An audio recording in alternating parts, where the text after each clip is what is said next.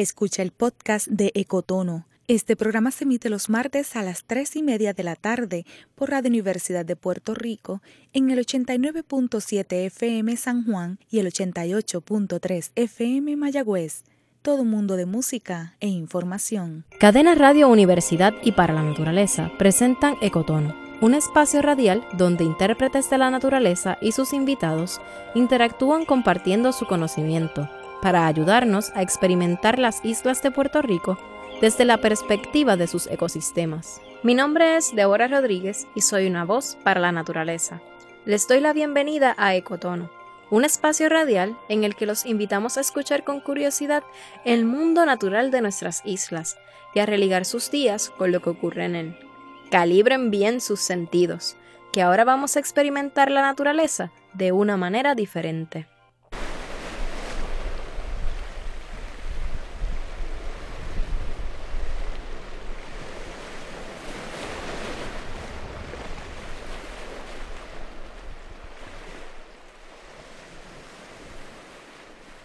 Recuerdo la primera vez que vi a una tinglar anidar. Fue en julio del 2011, mientras participaba del taller de inversión para la naturaleza. Este taller se ofrece cada año en los distintos centros de visitantes de la organización, ubicados en Fajardo, Ceiba, Ponce, Manatí, Río Piedras y Barranquitas. Como parte de las actividades programadas para el taller, un grupo de adolescentes, guiados por intérpretes ambientales, visitamos los terrenos del corredor ecológico del noreste. Caminábamos en silencio por la playa, a oscuras, guiados por la luz de la luna. De pronto, observamos en la lejanía una tinglar saliendo de la playa. En la oscuridad parecía como una gran roca lisa, pero sus movimientos le delataron se movía sigilosamente, como si quisiera pasar por desapercibida. La brisa de la noche hacía que me estremeciera, o quizá me estremecía saberme testigo de semejante espectáculo. En Puerto Rico, la temporada de anidajes de tinglar se extiende desde febrero hasta agosto, pero es muy difícil predecir cuándo una tinglar saldrá a anidar. Ahora que casi se cumplen diez años de aquella primera experiencia con el tinglar, Acompaño a Julián Rosado, intérprete ambiental para la naturaleza y voluntaria del grupo tortuguero Yo Amo el Tinglar, en un recorrido por la playa Los Tubos en Manatí. Ella y su pequeña hija Ainara nos llevarán a conocer las cinco especies de tortugas marinas que visitan a Puerto Rico en esta época. ¿Nos acompañas?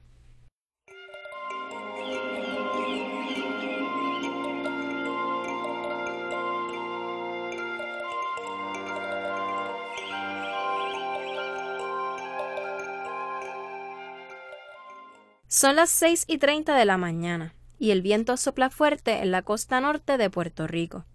Las olas braman y revuelcan la arena que se divierte con el vaivén del océano Atlántico.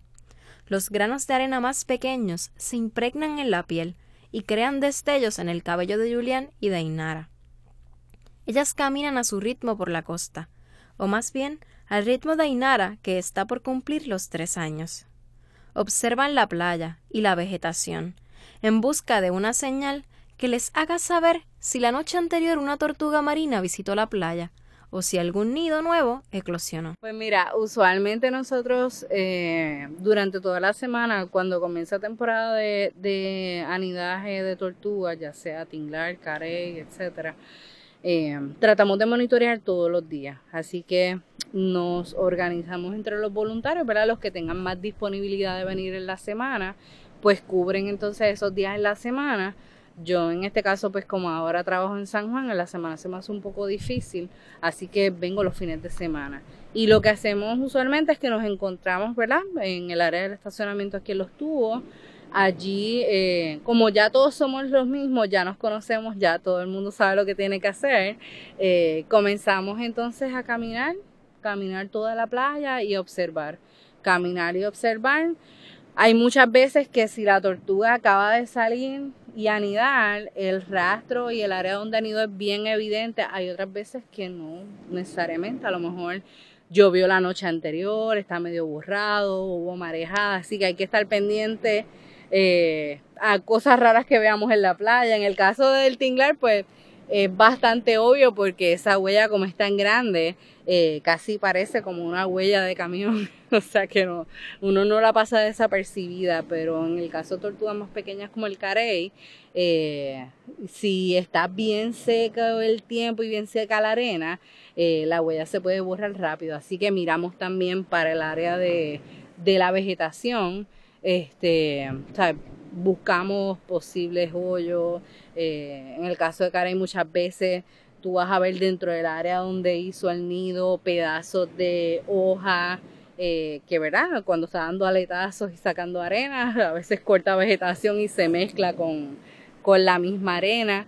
Así que usualmente vamos rastreando toda la playa y si encontramos, ¿verdad? Da la suerte que encontramos un anidaje, pues las primeras cosas que hacemos es que tomamos pues eh, varias fotos importantes para nosotros siempre tratamos de tomar foto de la huella, este, tratamos de tomar foto en el área donde nosotros entendemos que está el nido eh, y la tomamos desde la vegetación hacia la playa y desde la playa hacia la vegetación. Y eso es para el registro de nosotros porque como la playa cambia tanto, eh, nosotros le ponemos un perímetro al área que entendemos, ¿verdad? Que, que está el, el nido para protegerlo. Las tortugas marinas están protegidas por ley en Puerto Rico y en los Estados Unidos. Anualmente, cinco de las siete especies de tortugas marinas que existen viajan desde las frías aguas del Océano Atlántico Norte hasta los trópicos para reproducirse y anidar. Cada tortuga tiene un nombre científico y un nombre común. El nombre científico identifica el género y la especie, y el nombre común suele describir alguna característica del cuerpo de la tortuga. Realmente ya sea eh, el nombre común o en inglés o en español tiene, o incluso el científico, tiene, tiene relación con la descripción física de, de las tortugas. Por ejemplo, el carey, su nombre en, en español no nos dice mucho, pero su nombre en inglés es Hawksbill Turtle haciendo alusión de, un pico de halcón. Y es porque su mandíbula superior es termina como en un piquito, como si fuera el, pico de un halcón. En el caso del carey, ellos utilizan esa característica para arrancar pedazos de esponja, para llegar a grietas entre los arrecifes de coral que son difíciles para extraer ¿verdad? cualquier tipo de, de alimento que deseen. En el caso de la tortuga verde o el peje blanco, su su nombre tanto en inglés y en español hace alusión a características físicas de su cuerpo. Eh, es peje blanco porque toda su parte este, ventral es bien clara, es blanco. Este, bueno, no blanco blanco, pero bastante clara. Eh, y la alusión al verde, cuando a medida que va creciendo, el caparazón puede tirar algunas tonalidades de verde, pero no es una tortuga verde en sí pero sí se refiere a un tipo de grasa que tiene dentro de su cuerpo, que si la tortuga muere y se abre, se puede ver ese, ese tipo de grasa verde. El tinglar, su nombre en inglés es el leatherback turtle, haciendo alusión entonces a ese caparazón que es como, es un cartílago duro, no es un hueso, o sea, un, un cartílago que simula como si fuera un tipo de cuero. La caguama o tortuga cabezona, lo dicen así cabezona porque realmente de todas las tortugas marinas en relación a, su cuerpo es la que la cabeza es un poco más grande, así que no pasa desapercibido. Este, y la tortuga olivácea eh, o la golfina, que, es una especie nueva que tenemos anidando aquí en Puerto Rico, es la famosa tortuga que se observa en Costa Rica y en México anidando por miles a la vez en, en ciertas playas. Eh, ese oliváceo también hace alusión al color de su cuerpo. Así que de, cierta manera sí, tanto su, o su nombre común o, el nombre científico hace alguna alusión a la descripción de, de la tortuga. El caparazón de las distintas tortugas marinas también las distingue y revela importante información sobre su hábitat. Pues el caparazón del tinglar tiene que ser más blando que el de las otras tortugas porque las profundidades a las que viven los tinglares, si tuviera un caparazón de hueso rígido que no es flexible, eh, al aumentar, ¿verdad? A medida que vas eh, descendiendo en las profundidades del mar, la presión atmosférica es mucho mayor. Así que en ese sentido, este, si tuviera un caparazón de hueso, se le partiría. O sea, no, no podría llevarlo. Por eso es que ellos tienen, no es, no es un caparazón que es de piel como tal. Nosotros hacemos la alusión al cuero por su, ¿verdad? Como se, se ve físicamente, pero es un cartílago como tal. Las tortugas marinas son reptiles acuáticos de sangre fría que viven en los arrecifes de coral y el mar abierto. Sin embargo, poseen pulmones y no agallas como los peces. Esto significa que idealmente deben subir a la superficie en busca de oxígeno cada 45 minutos. En el caso del tinglar, este puede contener la respiración durante varias horas, dependiendo de su nivel de actividad. Una tortuga tinglar, descansando o durmiendo, puede permanecer bajo el agua 4 a 7 horas. El proceso de migración del tinglar es fascinante. Estas tortugas marinas pueden viajar entre 3.000 y 6.000 millas para aparearse y volver a la playa donde nacieron. No importa cuánto tiempo le tome el viaje. Desde su ubicación actual van allí a depositar sus propios huevos. El proceso de reproducción ocurre de forma sexual en aguas cercanas de la costa. Una tortuga puede regresar a la playa en más de una ocasión. En el caso del tinglar, puede llegar a desovar hasta ocho veces en una misma temporada. Actualmente, la tortuga tinglar es la más observada en todas las costas de Puerto Rico. La tortuga verde se observa frecuentemente en las costas con praderas de hierbas marinas.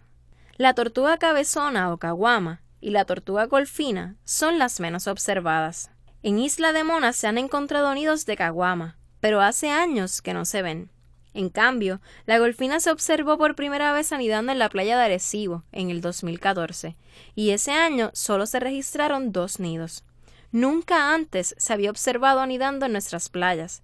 Para que esta tortuga que nunca nos visita haya decidido anidar en nuestras playas, debe haber algo especial en ellas. ¿Cómo debe ser la playa en la que anidan las tortugas? Debe ser este una playa, ¿verdad? Pues que el, grano de la arena esté bastante suelto, aunque las tortugas pueden eh, anidar en playas que sean de arena fina, pero si es un grano bien compactado, ya sea por maquinaria, por la razón que sea, eh, se le va a hacer bien difícil realmente anidar. O playas que, por ejemplo, te mezclan la, arena con relleno debajo.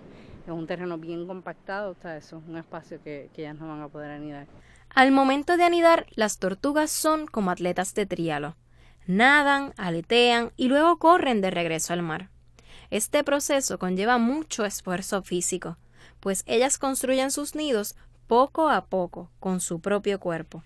Por las aletas frontales es que eh, sacan la mayor cantidad de arena para acabar esa cámara del nido, aunque también se empujan, ¿sabes? sacan un poco con las de atrás, pero mayormente el trabajo lo hacen con las aletas frontales. Algo que nosotros ¿verdad? siempre le decimos a las personas, eh, bien importante durante esta temporada de, anidaje, es que si vas a la playa y encuentras, te encuentras una tortuga anidando, eh, la distancia mínima que debes de estar de esa tortuga eh, deben ser como unos 10 a 12 pies de siempre debes de tratar de pararte, ¿verdad? Si es que te encuentras ese espectáculo, porque es un espectáculo. Eh, siempre debes de pararte en la parte de atrás de la tortuga, que ella no te vea. Este, y nunca se debe de estar alumbrando ni con, ni con linternas, ni tirándole fotos con flash, porque eso de por sí la pone en un estrés y puede obligar a que la tortuga, después que pasó todo ese trabajo, que ese proceso de anidaje, puede tardarse entre una a dos horas en completarse. Este, que después que haya pasado el trabajo de arrastrarse hasta el espacio, comenzar la cámara de nido, por venir alguien y ponerle en estrés, desistir y no ponerlo. Esto último sucede mucho. A pesar de que les gusta regresar a las playas donde nacieron, las tortugas marinas son muy juiciosas al momento de anidar. Ellas buscan el lugar y momento preciso para hacerlo. Ellas buscan la protección eh, de las temperaturas más frescas, que son en la noche o de madrugada, y buscan también ¿verdad? La, la, la protección de que durante la noche no tienes tantos posibles depredadores. Las temperaturas no solo influyen en el momento de anidaje y eclosión, la temperatura ambiental también afecta la temperatura del nido. En promedio, el nido alcanza unos 85 grados Fahrenheit. Cuando las temperaturas son más altas, las tortugas resultan ser hembras. Cuando las temperaturas son más frescas, las tortuguitas resultan ser machos. Sin embargo, a simple vista, el sexo de las tortuguitas no es perceptible. Podríamos pensar entonces que los huevos que están al tope del nido deberán resultar hembras, y los que están más profundos deben resultar machos. Pero no siempre es así, pues hay otros factores como las lluvias y los oleajes que pueden afectar el nido. Por eso, ellas tratan de subir hasta un punto donde ellas comienzan a excavar y se aseguran que al excavar no se encuentren agua debajo. Si se encuentran agua bastante cerca cuando empiezan a excavar, no anidan ahí. En el caso del tinglar, usualmente ellos cavan, ponen esos huevos inicialmente como una profundidad no mayor de tres pies, tres pies y medio. Este, ellos son de los más profundos que cavan. Los grupos tortugueros que están pendientes a los anidajes de tortugas llevan cuenta de los días que han pasado desde que el carey puso sus huevos. Por lo general, los nidos siempre eclosionan en la fecha esperada. Una vez salen las tortugas recién nacidas, o neonatos, como se le conoce a los recién nacidos, los grupos tortugueros inician y recopilan información sobre el nido y los huevos encontrados. El tamaño del huevo del tinglar es semejante a una bola de tenis. Una eclosión es cuando ya las tortuguitas están listas para salir. Ellas salen, ese proceso se puede tardar hasta una semana. El proceso en que ellas van saliendo de sus cascarones y van subiendo una encima de otra hasta que finalmente, yo digo, eso es como una pequeña explosión. Salen todas de la arena, van arrastrándose hacia el mar, ¿verdad? Para eh, comenzar a nadar instintivamente y ahí siguen nadando hasta que se encuentran con las corrientes y eventualmente esas corrientes las llevan al Océano Atlántico, a lo que se llama el Mar de Sargazo, ¿verdad? Que es donde pasan sus primeros años de vida. Algo curioso que han encontrado Julián, Ainara y los voluntarios de Yo Amo el Tinglar en sus recorridos es que la tinglar es muy lista y pone huevos falsos sobre la camada. El tinglar es la única de las tortugas que tiene esa estrategia. Eh, no sabemos, ¿verdad? No se sabe hasta el momento si es alguna estrategia que ellos han adaptado para eh, defender sus nidos de posibles ataques de depredadores. Eh, pero entendemos que eso es como lo más, lo más factible porque ellos ponen toda la camada de huevos viables y encima de esa camada ponen toda una capa de huevos falsos que tienden a ser usualmente más pequeños que los huevos, ¿verdad? Que se pueden desarrollar. Y esos huevos cuando se abren tienen como una gelatina completamente transparente, que literal parece el, gel que la gente se pone en el pelo para, peinarse. Eso es lo que parece. Eh, pero esos huevos en ningún momento eh, tuvieron alguna posibilidad de desarrollarse. Se dice que posiblemente ese, ese gel transparente puede ser que tenga algún tipo de sabor desagradable para depredadores y entonces los, desanima a que sigan excavando ¿verdad? y puedan hacerle daño a, los huevos que sí tienen potencial de desarrollo.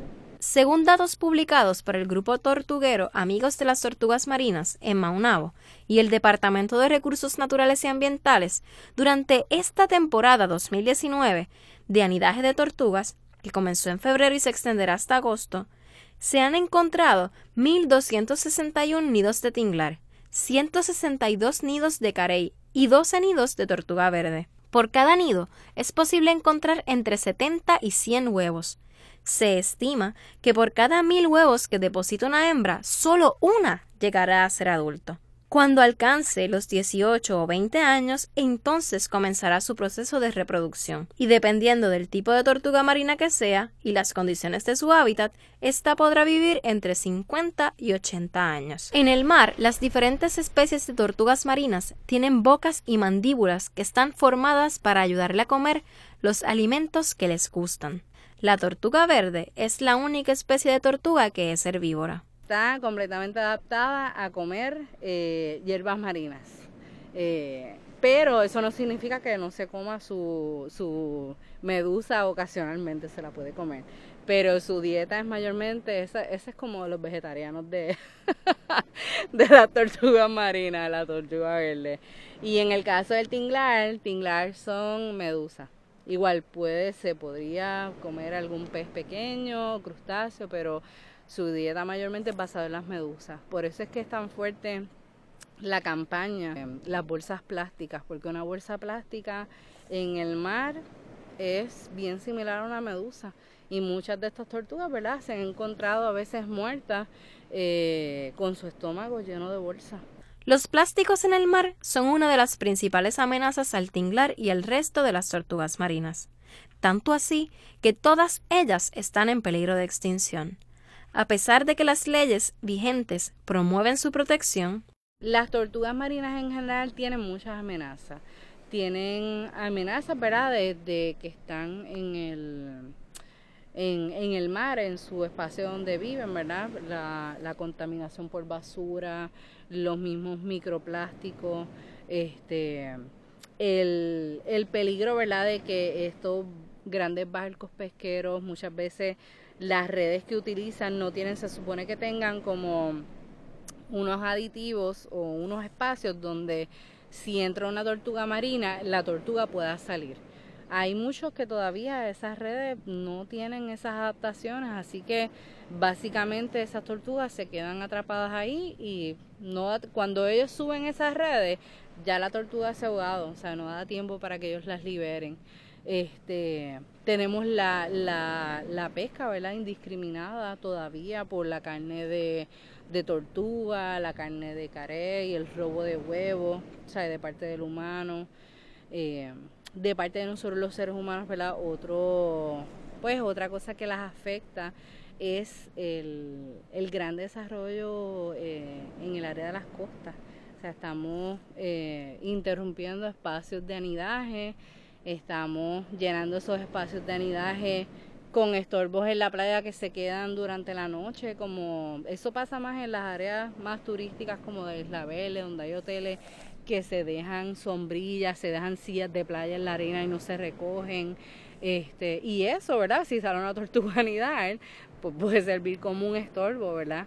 Eh, para que ella pueda anidar. Eh, y otro de los grandes problemas que hay es la contaminación lumínica. Eh, esa luz artificial, ¿verdad? Que tenemos ya sea en alguna casa que tengamos cerca de la costa o en las mismas carreteras cerca de las playas donde salen las tortugas, esa luz provoca que las tortugas en lugar de seguir esa luz natural que reflejan las olas de la luna y volver entonces a ese espacio, lo que provoca es que se desvíen a otros espacios y así salen a las carreteras, ¿verdad? Eh, son atropelladas Así ha pasado, por ejemplo, en lugares como en Palmas del Mar, que han encontrado tortugas en, piscinas o en las mismas charcas de, los campos de golf, porque se han desviado, ¿verdad?, por la luz artificial y, no, no encuentran el camino.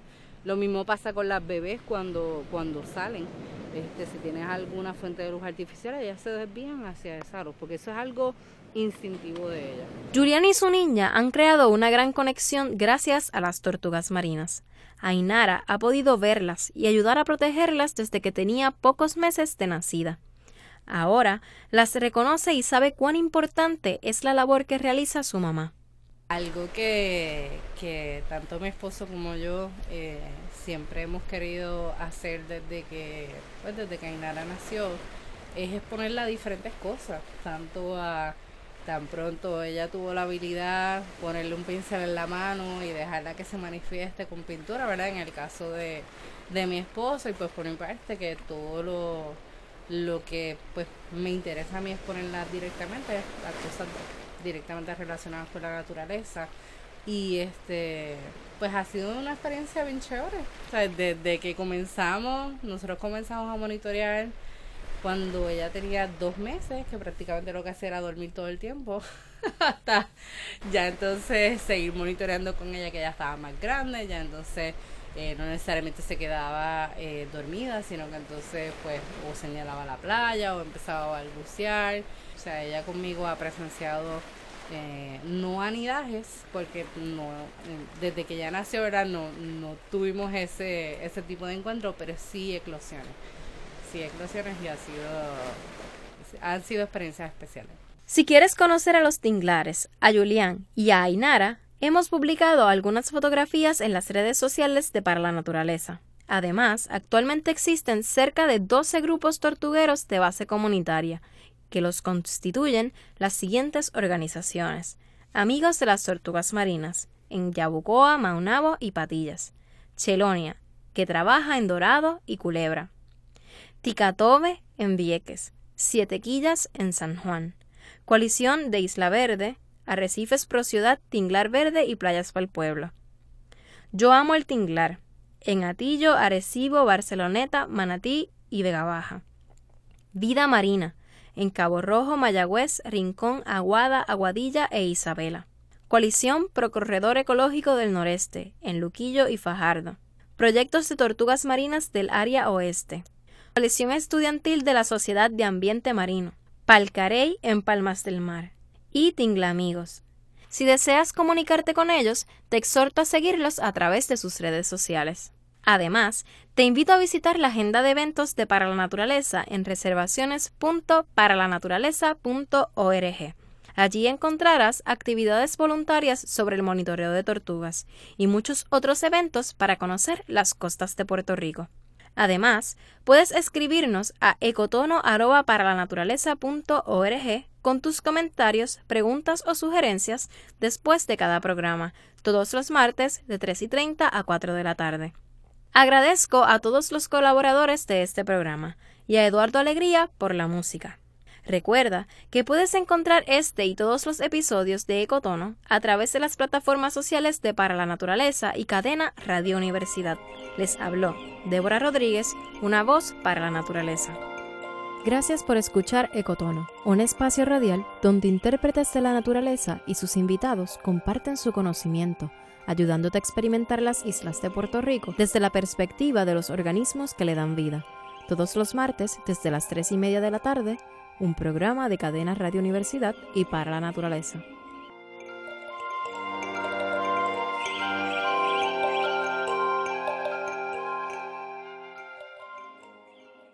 Acaba de escuchar el podcast de Ecotono le invitamos a que nos sintonice los martes a las 3 y media de la tarde por Radio Universidad de Puerto Rico en el 89.7 FM San Juan y el 88.3 FM Mayagüez. Todo un mundo de música e información.